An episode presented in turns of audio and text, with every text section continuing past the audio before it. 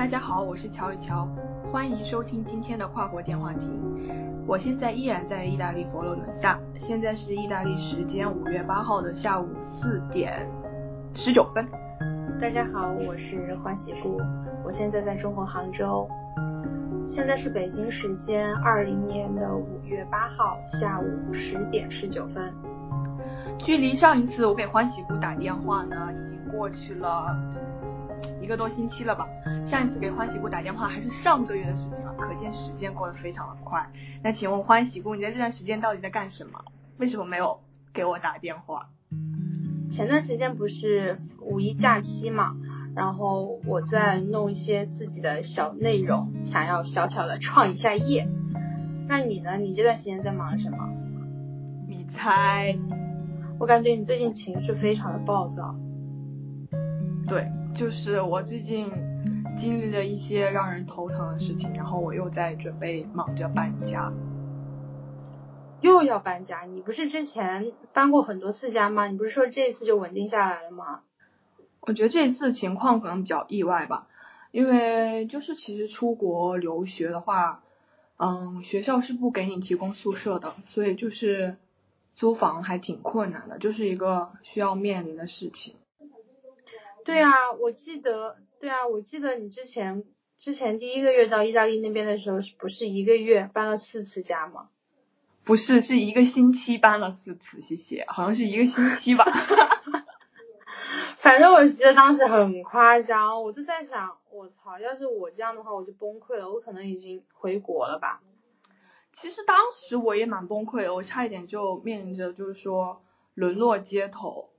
就是因为各种情况吧，就是在这边就是可能刚来确实也不适应，然后你只能和中国人合租，语言也不通，然后就不太懂意大利这边的人的租房的一些规矩，就会面临这样的一些问题。然后这一次是出了一个小意外，所以才决定要搬。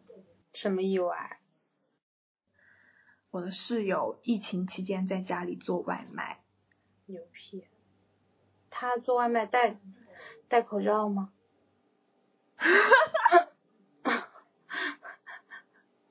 不戴。这不是最关键的，最关键的问题就是他做外卖，就是也有人敢买。我觉得很神奇，这个卫生问题不考虑的吗？就当时那个情况，就是这个女生她来意大利。他之前做过好一阵子的外卖，大概嗯半半年多的时间赚了五千欧吧。五千欧，五千五五千欧是多少人民币啊？四万块钱不到，你觉得多吗？半年六个月那不多。是是不多。然后呢，他这一次这个室友他做外卖是因为他和他谈了十二年的男朋友分手了，然后呢情绪状态也不对。她可能就觉得男人靠不住，只有钱才能靠得住的，于是就重操旧业去做外卖。然后其实当时她搬进来的时候，我们都知道她之前是做外卖的，然后还特地问过她还想不想要做外卖。然后她就说她不会打再打算做外卖了，我们才让她住进来的。结果她现在又开始做了，又开始做了之后，她也没有去很郑重的去征求我们的意见，就自己开干了。买了材料，然后在厨房里面占了整个厨房。他占了厨房的公用面积不说，他也没有提过要摊水电费这个事情。那你们，那你们有私下讨论过这个事情吗？就是你们其他室友？有啊，我跟我跟那个室友讨论过，就是我有一个室友，她是基督徒嘛，当时是他招进来的这个女生。然后有一天我就和她出去去超市，我就问他，我就说，嗯。你对于他做外卖你怎么看呀？他说，我说，你看我们又来了一个账单，我们每个月水电费就很贵，因为意大利这边的水电费要比国内贵很多，就是我们几个人一个两个月水电费就是两百多欧，就相当于人民币两就是一两千块钱，这已经很贵了吧？光是电费就得这么多。然后我当时就说，你就是有没有什么想法对于这个事情？你知道他说了一句什么吗？他说也用不了多少钱吧，然后，然后我当时就懵了，我当时就说，我说他住进来之前你可不是这个态度啊。他住进来之前你就说过，他如果做再做外卖，我们就不让他住进来。结果他现在和你相处的好了，他住进来住了几个月，和你关系好了，你就同意他做外卖，你就觉得没有什么关系吗？而且我说这也不仅仅只是水电费的问题吧，它占用了整个厨房，而且这个疫情期间也有安全问题啊。然后我就说，而且做外卖这个事情，意大利的法律管得很严，食品安全、税法什么的都不知道合不合法呀。然后他就觉得没有什么，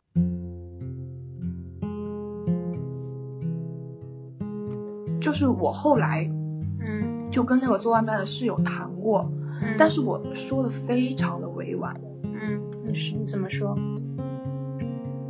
因为当时我有点怕他，因为他当时失恋的时候摔碗、摔盘子、摔灯，就是摔这些公共财产，就是我感觉他有暴力倾向，所以我没有敢非常直接的站出来反对他。我当时就说，我说我觉得你这样子太影响我了。你看你占着整个厨房，我感觉我像是进了别人的小作坊一样，我我像是打扰了别人了一样。我说这种感觉让我不太适应。而且你们早上很早就起来了，而且那天正好五一假期，我休息。我说我本来想睡个懒觉的，我每天学习很累，然后你这样搞得我也没有也没有精力去学习。你们在那儿乒铃乓啷，这个房子隔音效果也很差。你们在那儿什么意思啊？就是他们有帮忙呀，谁谁们？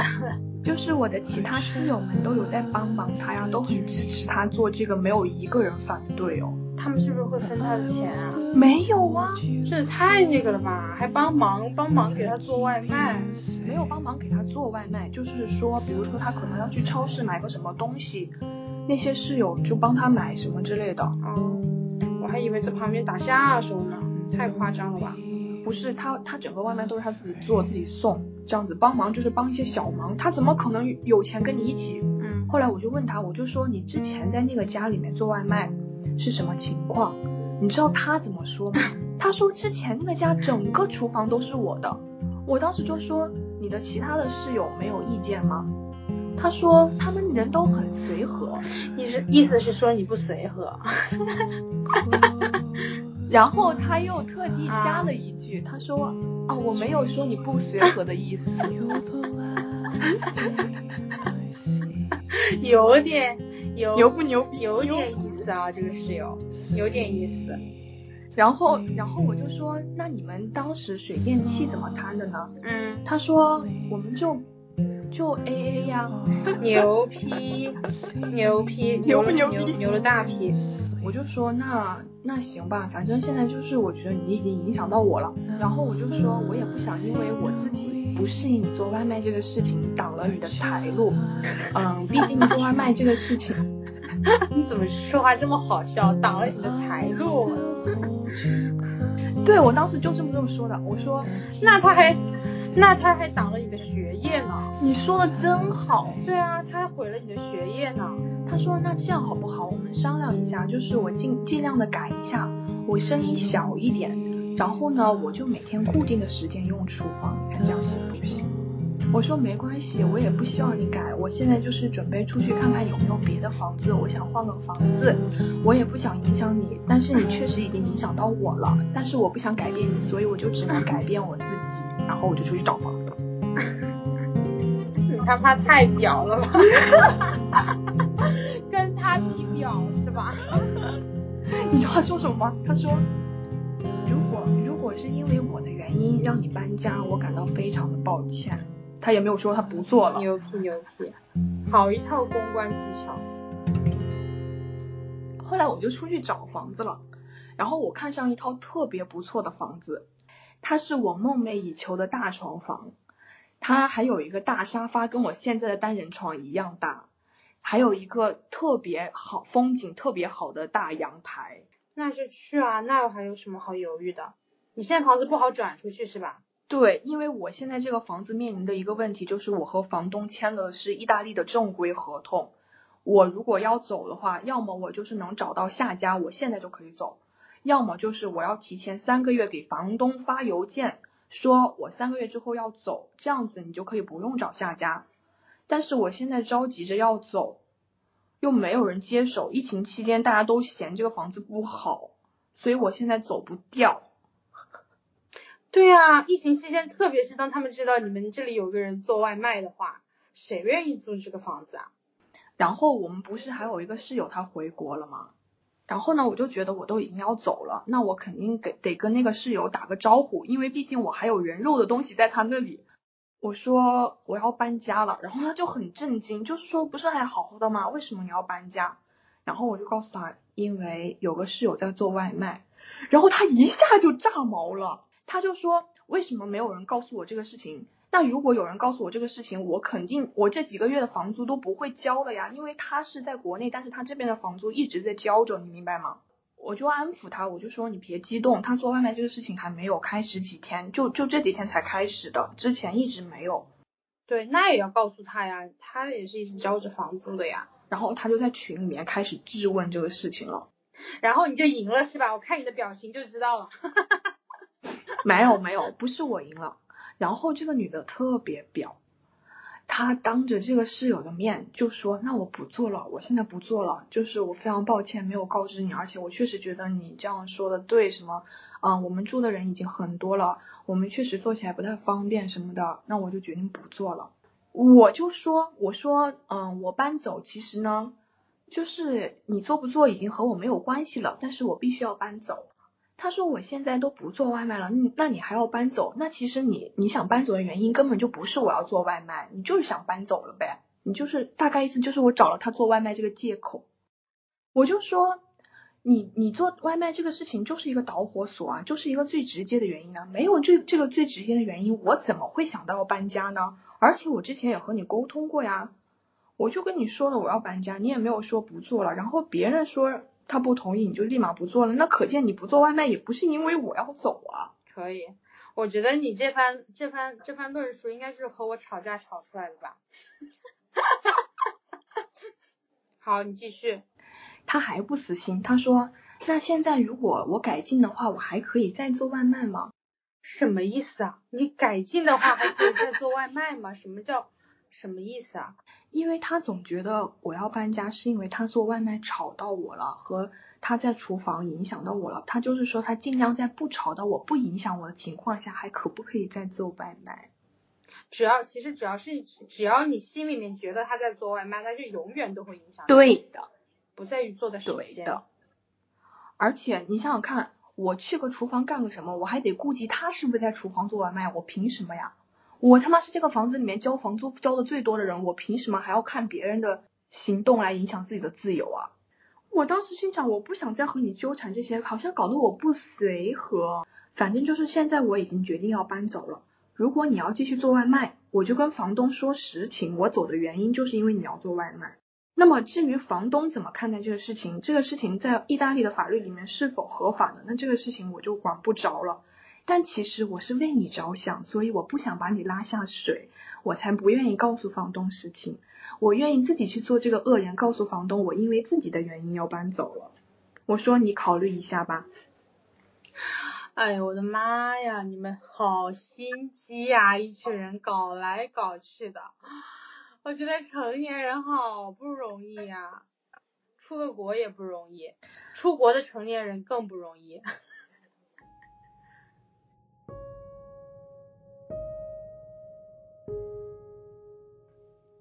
跟你说，我发现我变成了我自己原来最讨厌、最厌恶、最唾弃的那种人，在这件事情当中，所以我必须要搬家，不然再相处下去，我真他妈成一个 bitch 了。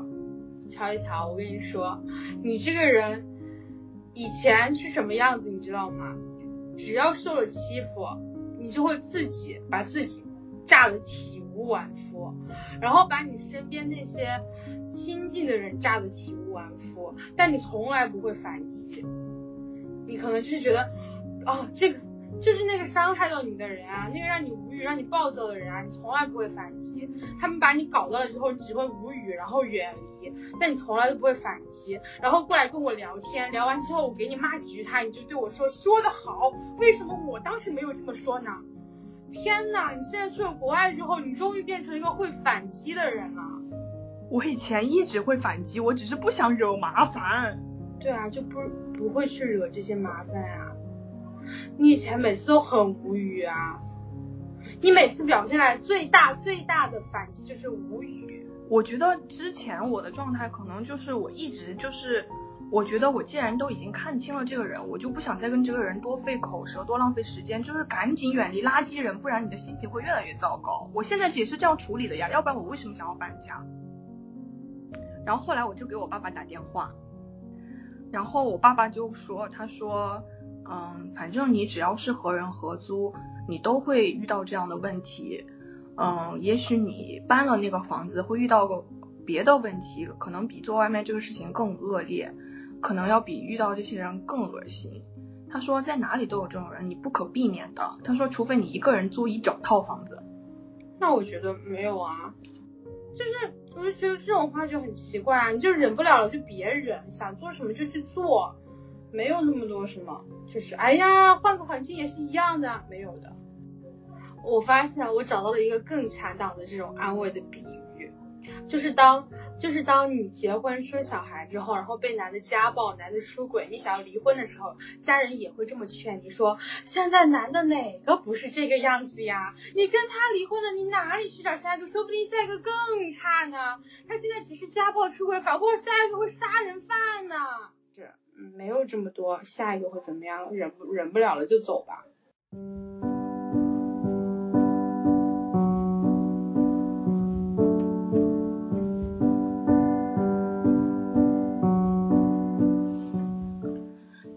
觉得有的时候人与人相处，嗯，是需要相互尊重的，是需要有一种界限感和分寸感的，并不是说我和你关系看起来稍微好一点，这种界限感、这种分寸感就可以没有，你就可以无条件的去侵占我的权益。我觉得这种人就是很没有分寸感的人，相处起来会非常累。他不懂得尊重别人的意见，就会很我行我素。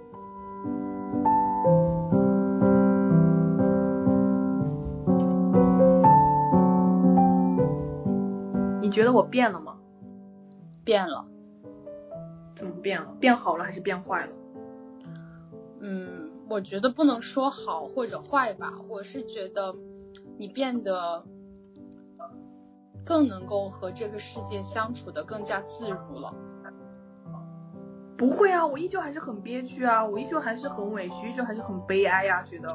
但是你会把它去表达出来，你会用恰当的方式去表达出来。但是你以前就不会，你以前就是，就是那些气都往内收，然后变成一个气球，最后爆炸，然后炸伤身边所有的人。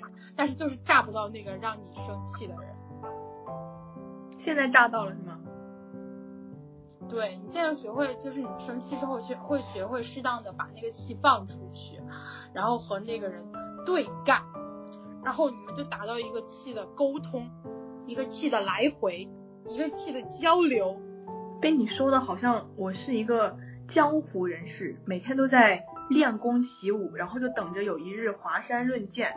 然后呢，经常被被被自己的武功憋得内伤，然后好不容易有了华山论剑，终于给我这个机会去伤害那些和我打架的人了。我跟你说。人生在世，可能根本就没有什么华山论剑，也有可能人人都在华山论剑。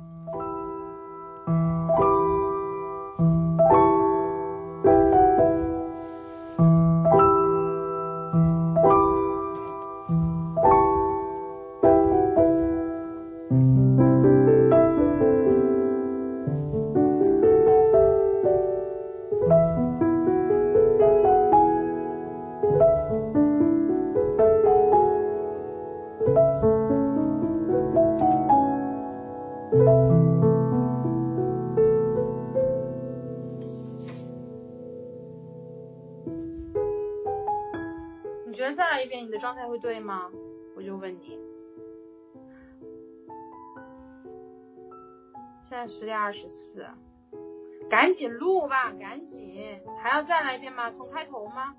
开头已经录过了吧？还要重来开头吗？